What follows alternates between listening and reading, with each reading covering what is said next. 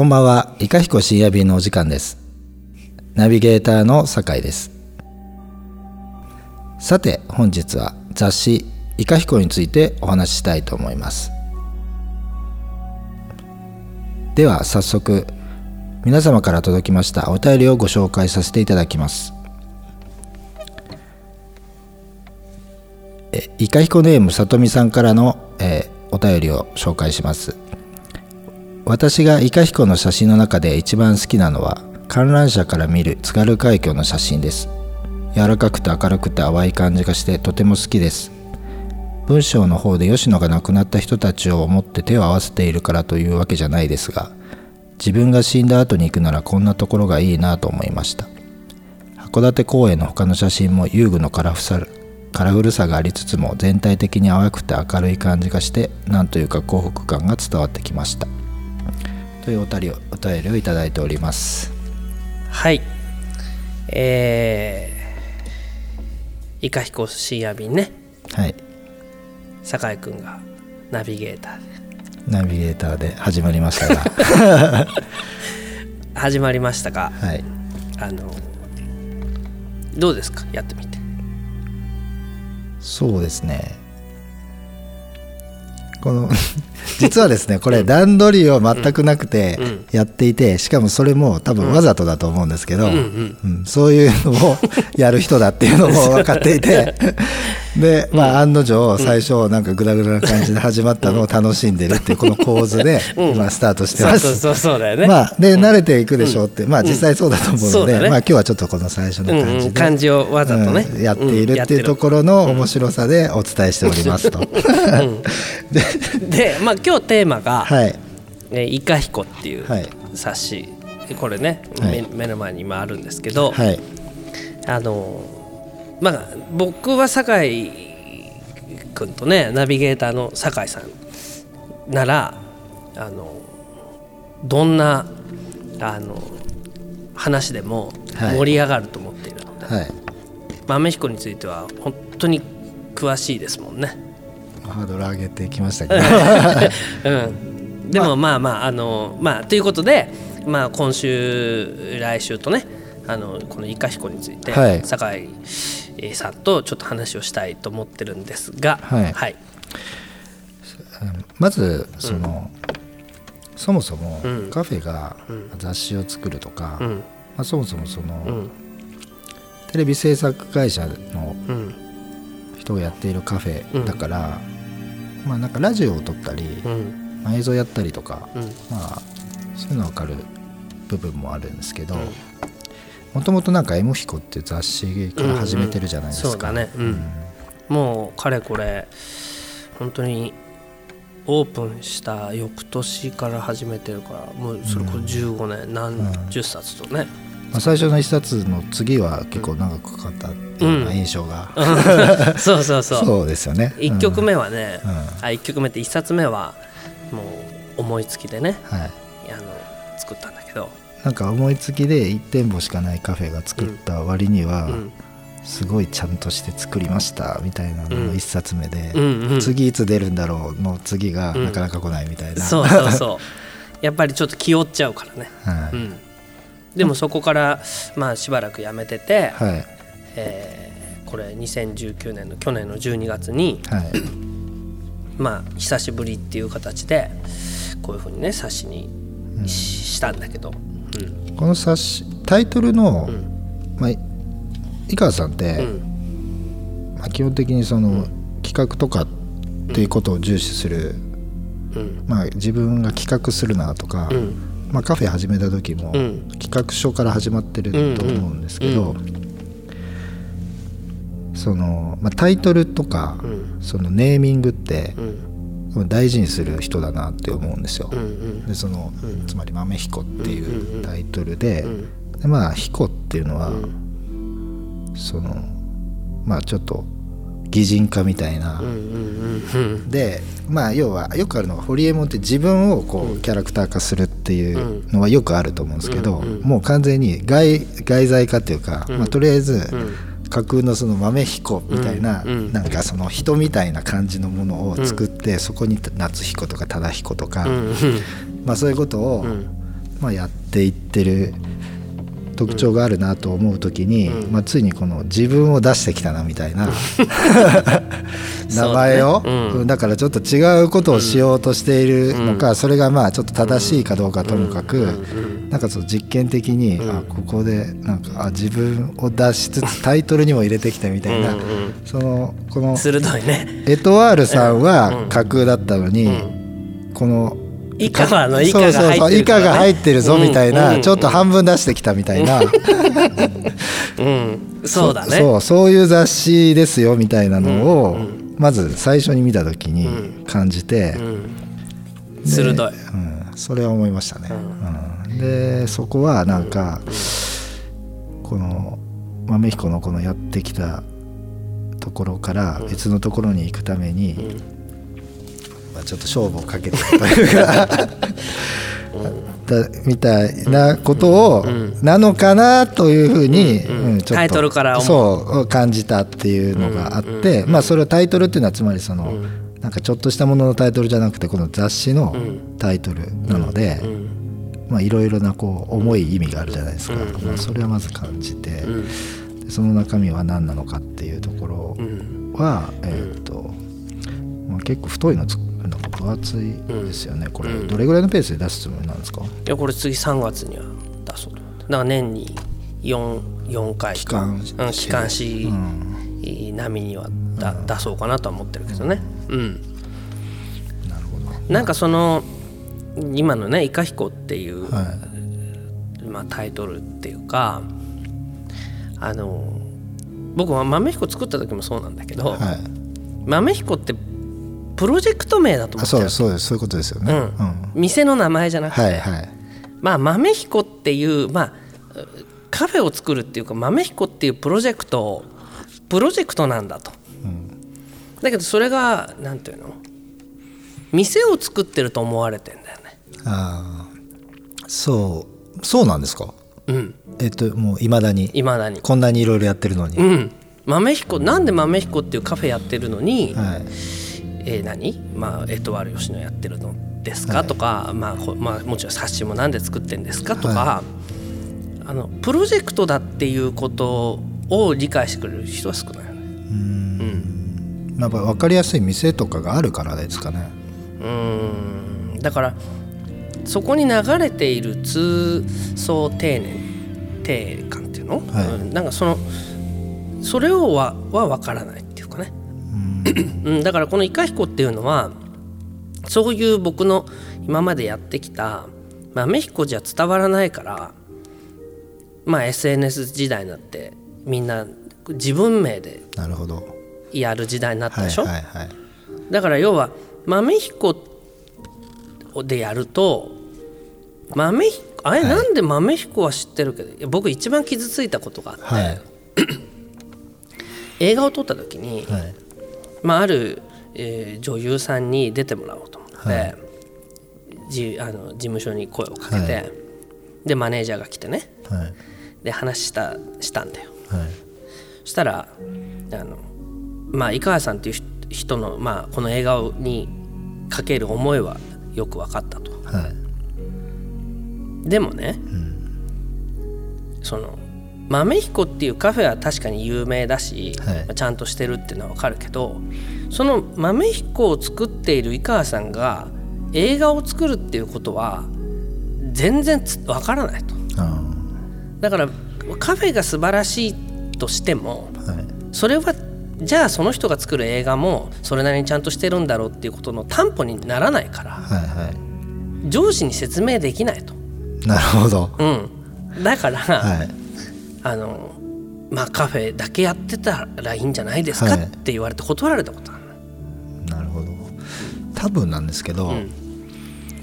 その素人と言っていいと思うんですよ、その始めた時は。あ僕が？そうです。そのカフェを。カフェをね、うん。そのその出来がん。良すぎて、その本プロっぽいんだと思うんですよ。その仕上がってるものがあ豆彦の？そうです、んん。だから素人のくせに。素人がやってるように思えないので、うんその豆彦のカフェだけやってればいいんじゃないですかっていうのは、うん。その表現はそういう言い方ですけど、うん。そのは半分以上褒め言葉になってるっていうか、うんうん。あカフェの人ですよねっていうふうに、うん。つまりそのあ。カフェの印象が、うんうん。その強すぎたぐらい、うん。その出来上がったものの、まあ評価ってことだと思うんですよ、うんうん。評価されてるっていう意味にとれば、うん。そのまあ、やりすぎたっていうかつまりそのをちゃんと作りすぎた。過ぎてるっていうか、うん。その深く中身を知ってない、うん。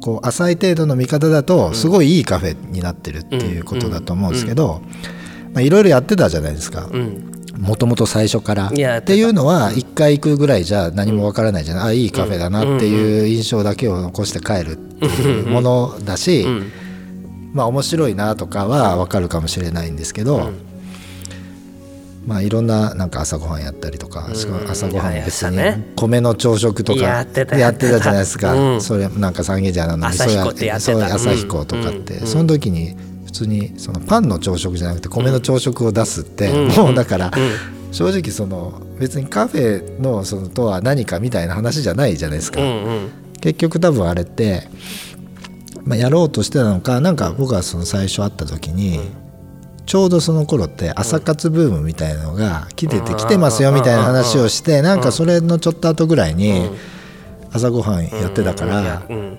あなるほどとうん。みたいなうん。そのつまり朝活動するっていうことのその健康性とかなんかそういうのとかその精神にいいとかなんかまあちょっと言葉にするとあれですけどまあ色の中でうん。まあちょっとやりたいことと合ってるとかうん。でそれをさらにこう三茶の町にとのそのコラボレーションとかっていう企画とくっつければまあすごくいいしうん。で実際そのすごいその美味しい朝ごはんだったら多分米と味噌汁だけみたいなそれそれでうん。味噌だけで食わせるぞみたいなうんうんうん。感じのものでうん。で確か僕食べてうんなんか美味しすぎるなと思ったんですその時も。あーやりすぎてる。そう。やりすぎてるっていうわけじゃなくて、うん。その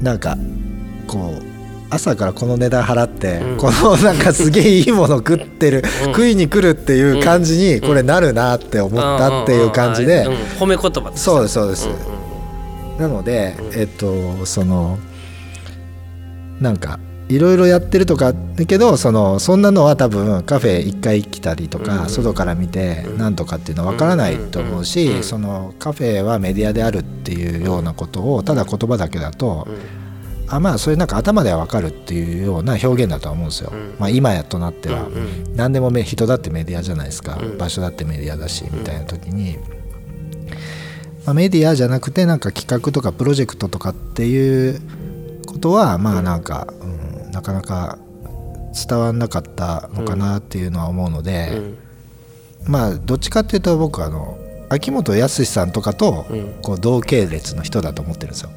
あ僕は？そうですそうですなんかそのあの人も別になんかまあそうだね。作詞家って言ってるけど。そう。で作詞家っていう風に名乗りたいっていうのはあるけど、うん。実態としてはまあいろんなことやってるけど、うんうんうん。一応なんか自分のアイデンティティは作詞家みたいなところに置いといて、うんで作詞は本業として力を入れてて、うん。まあ、正直そのいい詩書いてるわけじゃないですか。うんうんで、えっと、なんで秋元康さんって言ったかというと秋元康さんって誰作詞家どういう人が好きかっていうと、やっぱりその昔の歌謡曲の阿久悠さんとか、森幸之丞さんとか、うんあの辺の本当のプロの作詞家の人たちをやっぱりリスペクトしていてみたいな時に井川さんもあの好きな脚本家って、その倉本壮さんとか山田大ちゃんとか、いわゆる骨太な、だけどそのドラマ、うん。その人間のドラマっていうか、うん向田邦子さんとか、うん。そういうところじゃないですか、でもやってることって、うそのそういうのが好きな人っぽくない感じでやってたりするじゃないですか。ああそうか。そういうところが似てるってことか。そうそういうところがちょっと似てるなっていうふうに思った、でも向こうはすごいお金の匂いしない？お金から始まるだからもともとテレビの人なんで、うん。別にお金儲けじゃないじゃないですか、うん絶対に視聴率とか受けたいとか、世の中をこう広めたいみたいなことだと思うので、多分違うと思うんですよ。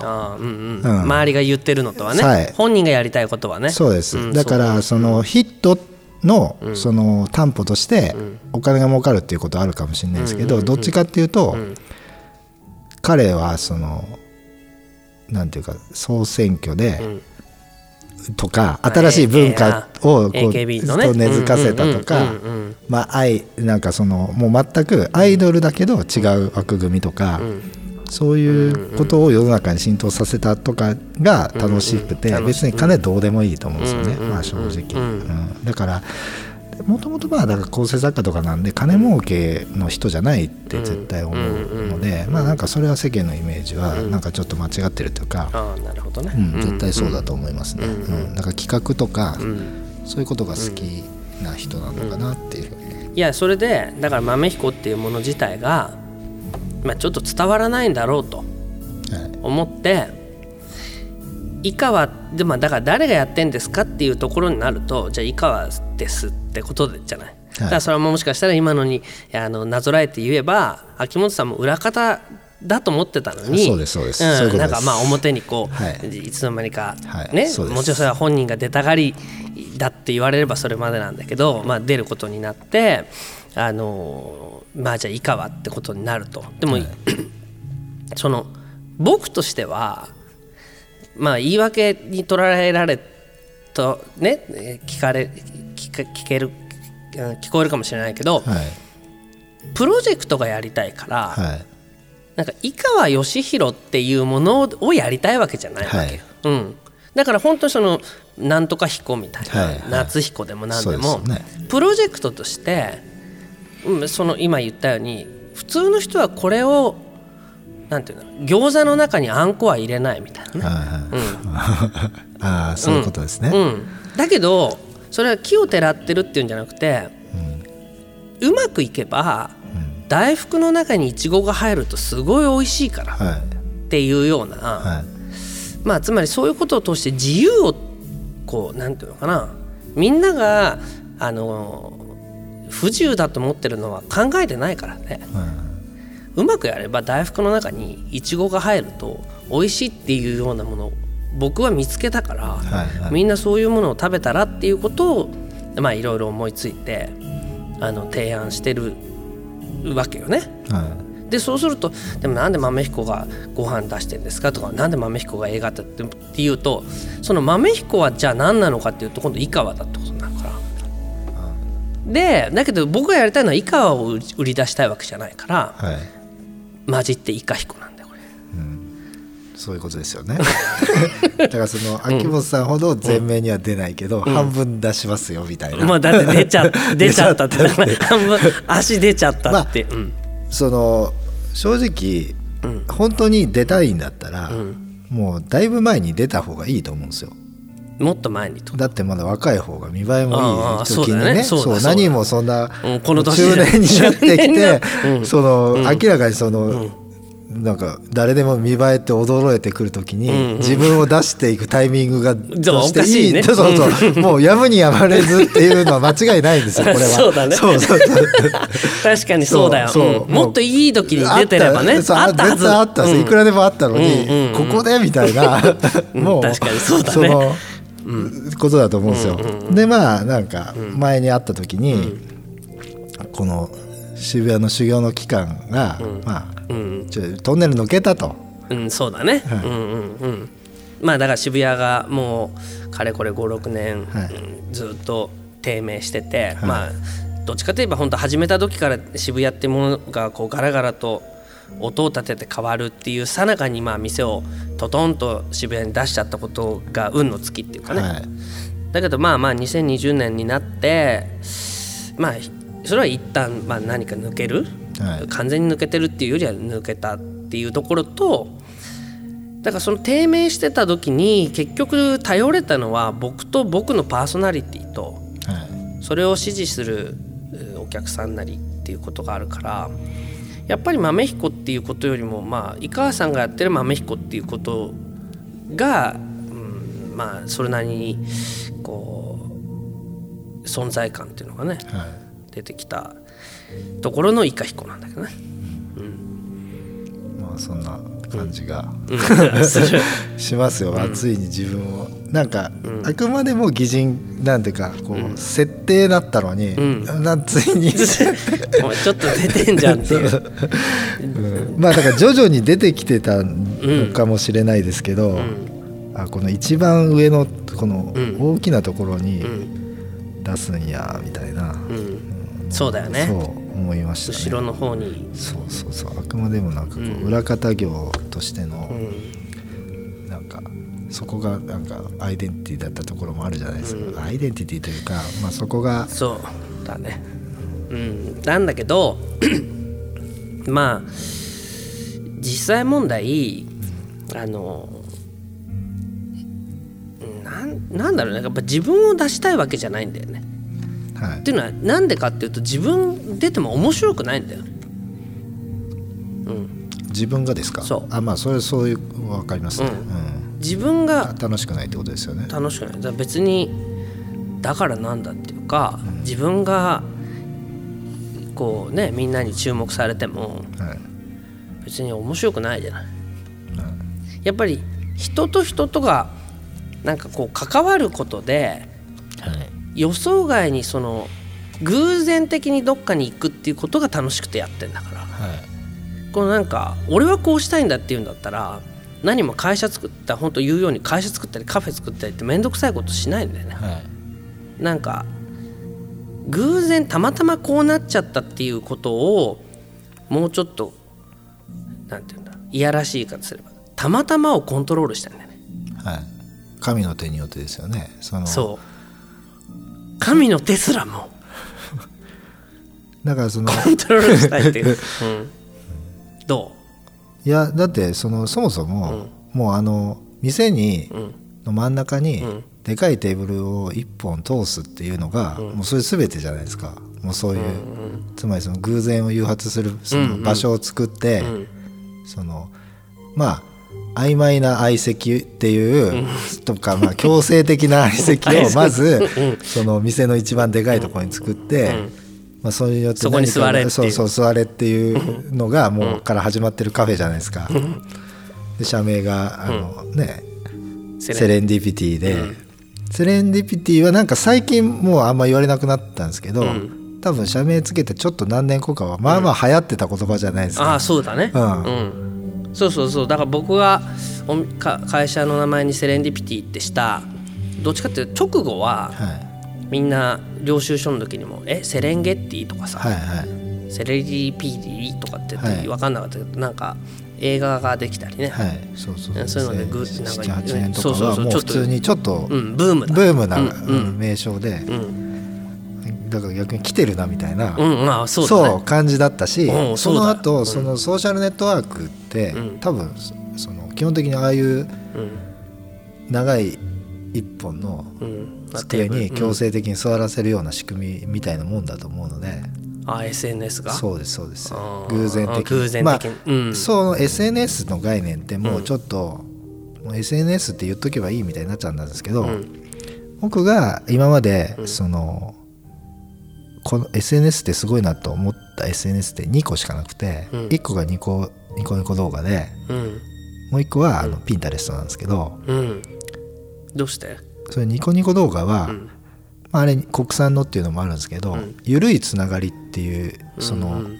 まあ、それは本人たちが言ったっていうよりはまあその、そういうふうに解釈した人がいて、まあ、その通りだなと思うんですけど、要は誰か誰かとは分かんないけど、んその画面を通して時空を超えて、うんつまり書き込んだ時はいつか分かんないけど見た時にそのリアルタイムで一緒に見てるみたいな、うん。まあ、そういうなんか時間と空間を共有してる共有してる仕組みというか、うん画面にああやって出てくるっていうのはすごいよね。そう。そのそのしかも欲しいところにそれを出してるから、当然その一緒に見るじゃないですか。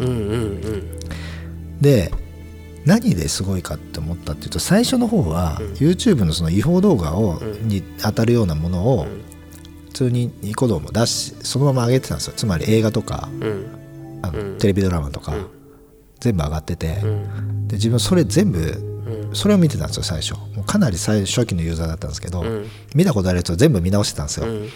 したら、その見てる人がいろんなあの人が書いてるんで、うんなんかその例えば宮崎駿のそのあの映画「紅の豚」とかだったら、要は航空の専門家が書き込んでたりするんですよ。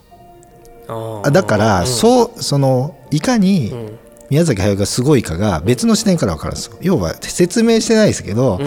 この旋回仕方はその航空力学的に正しいみたいな解説をちゃんと書き込んでくれるんですよ。で画面出るそうそうゲーム出るんですよ、で要は初期のユーザーっていうのはもうそんなんばっかりだったんで、うん。とか、あのすごいねそれ。はそうなんですよ、そそれそういうのもあるし、えっとその気づいてないそのネタ振りと、そのなんていうか後の回収もここのこうなのはこうですよっていう普通に映画の見方をする深い見方をする人も書いてくれるし、うん。でもその人は多分その航空のことは多分分かんないですけど別の人も書いてくれる。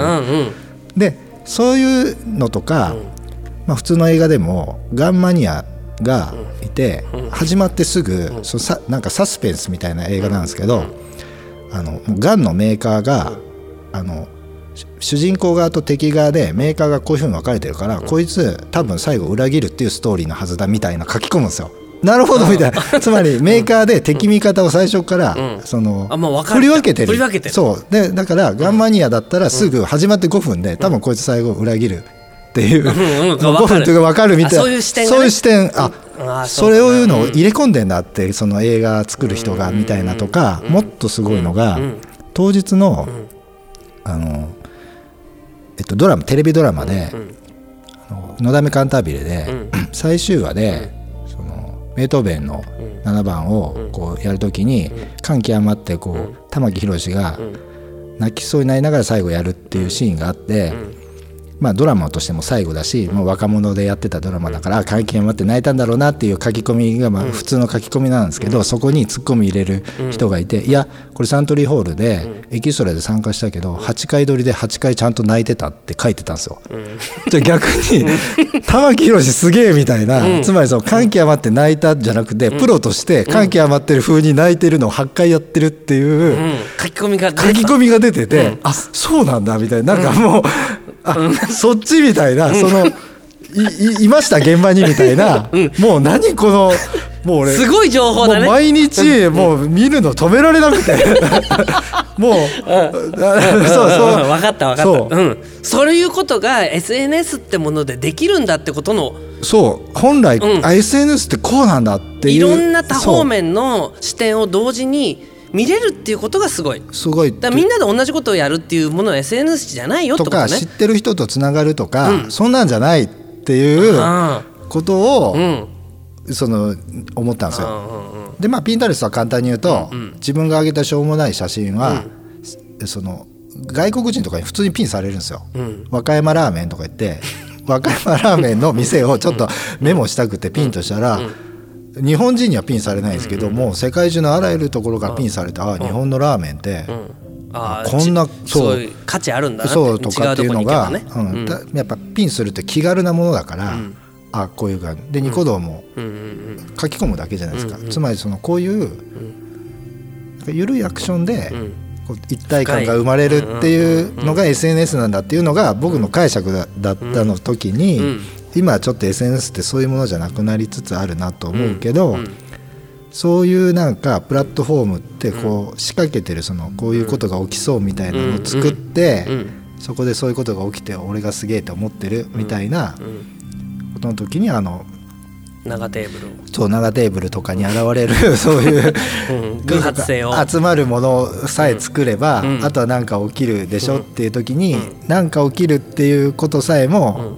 えっとそれを作ってるのは自分だっていうのは、まあ、裏にいて、うん。それがやりたいみたいなことだと思ってそれを見て俺はすげえみたいな、うん。まあ、これが SNS で豆彦ってそういうことなのかなっていうふうに、そのもう最初のあの長テーブル見た時に、うん。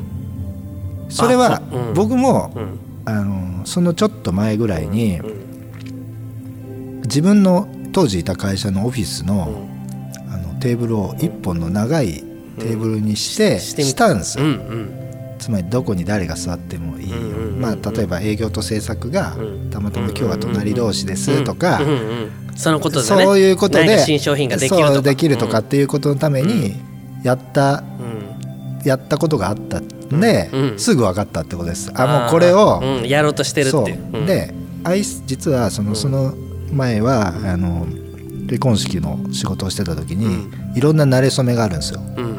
その馴れ初めの中に、なんかあのいきなりスコールかな土砂降りになって、吉祥寺のマックでたまたま相席になったのが最初の出会いだったっていうカップルがいたんですよ。うんうんうん。もうそれって本当に雨が降って強制的に逃げてみんな座るとこ探してるから相席も拒否しないじゃないですか。どうぞどうぞみたいなっていうところから結婚までしたっていうそれってその一本のそのうんテーブルにたまたま座ってなんかちょっと分かんない店員がこぼしちゃったりしてああみたいになったところから結婚してもみたいなことだって全然ありえるっていうけどこれ席が分かれてたらそんなこと起きない起きにくいと思うんですよ。っていうことをまあみたいな場所っていうふうにもうあれ見た瞬間にああなるほどねっていう、うんっていう。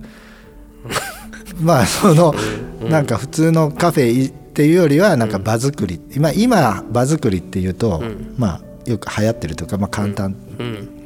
っていうのをカフェっていうあの枠組みの中でまずはやろうみたいなことをあの2006年とかにそう。やった。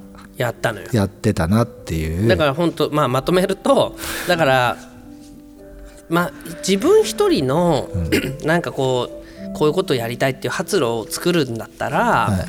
何もカフェなんか作らない。で本当にその通りで長テーブルにしてみたり、えーえー店員がおお財布を自分のあね。あたかもお財布かのようにしてお金を出すとかっていうようなことで、偶発性をどういうふうにその必然に起こるかみたいなことをすごく考えていて、はい。それはまあテレビで一方的に何かを流しているっていうことのなんか疑問みたいなのもあったっていうのもあったから今で言えばまあ SNS なんだけどいやもうずっと前に俺やってたしあそうそういうことですよね、うん。で当然そういうことが偶発が、まあ、もしかしたら起きてたのかもしれないけどあのなんかそうじゃなくて分かりにくいとか、まあ、な長テーブルになんかみんな座りたがらないでもっとなんか個室になってないんですかみたいなことになってるようになってきててなんかなんて言うんだろう。なんでそういうこの偶発性をこんなに恐れているのかっていうようなことが